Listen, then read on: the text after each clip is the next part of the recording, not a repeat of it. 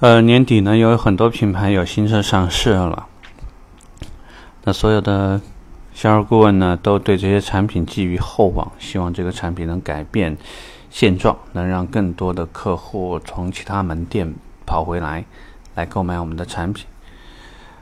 那一般呢，不免俗，大家都一定要做一个上市活动。那上市活动呢，我们知道，大部分的时候呢，你都是在自己门店去做，为什么？不去酒店做，为什么不去呃什么大的一些这个商超中心去做？为什么呃不会到别人的那种现成的一些很棒的楼盘的环境里面去做了？如果你有这些疑问，我们这个话题就聊这个。第一，除非你这个品牌在当地只有一家门店，否则大家就场地的问题很难谈得拢。啊，就是说，每一家都会希望你选的那个场地离自己近，这样呢，自己引导客户的成本最低。所以门店越多越谈不拢，除非是厂家直接来定。比如说你们提了几家，然后呢，最后厂家出来拿主意说，我就选这儿了啊，来这儿我就给场地费支持，不来你们自己爱怎么玩怎么玩去。啊，这种情况下呢，只要品牌相对强势一些。事儿就过了，大家呢就坚决执行。这个也就是为什么有些时候你会看到某些试驾活动啊，什么什么品鉴类的活动啊，选一个非常远的地方，最后呢甚至迫不得已，很多员工换上自己的衣服过去凑数，就这个原因，因为你的门店不够强势啊，或者说呢这个当地有那么一两家经销商跟厂方关系很好，他们。影响了这个选址，最后呢，给了一个很不方便的地址给你，就最后产生了这个结果。所以我们刚刚讲的第一，为什么有时候，嗯，不会在一个你很满意的地方，跟这个有关系。好，第二个，商超呢，其实也是一个道理，因为商超其实代表的就是商圈，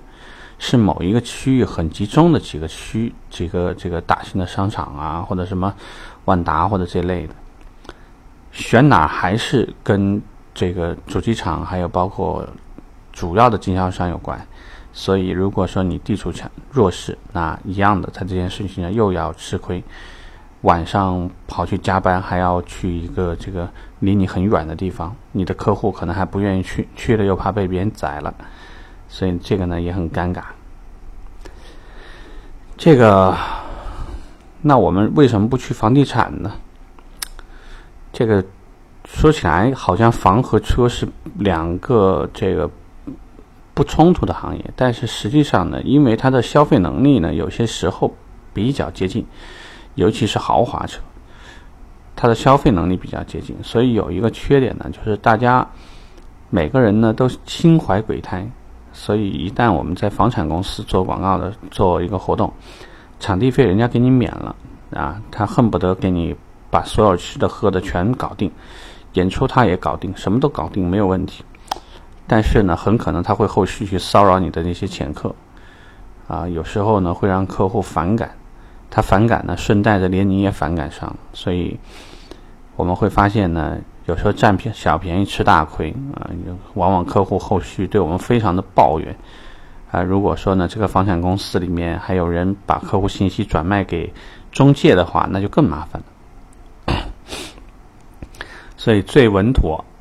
最不受干扰，让客户呢这个目的最集中、注意力最集中的方式呢，就只有在展厅。市场经理是不是都希望在展厅呢？就是这个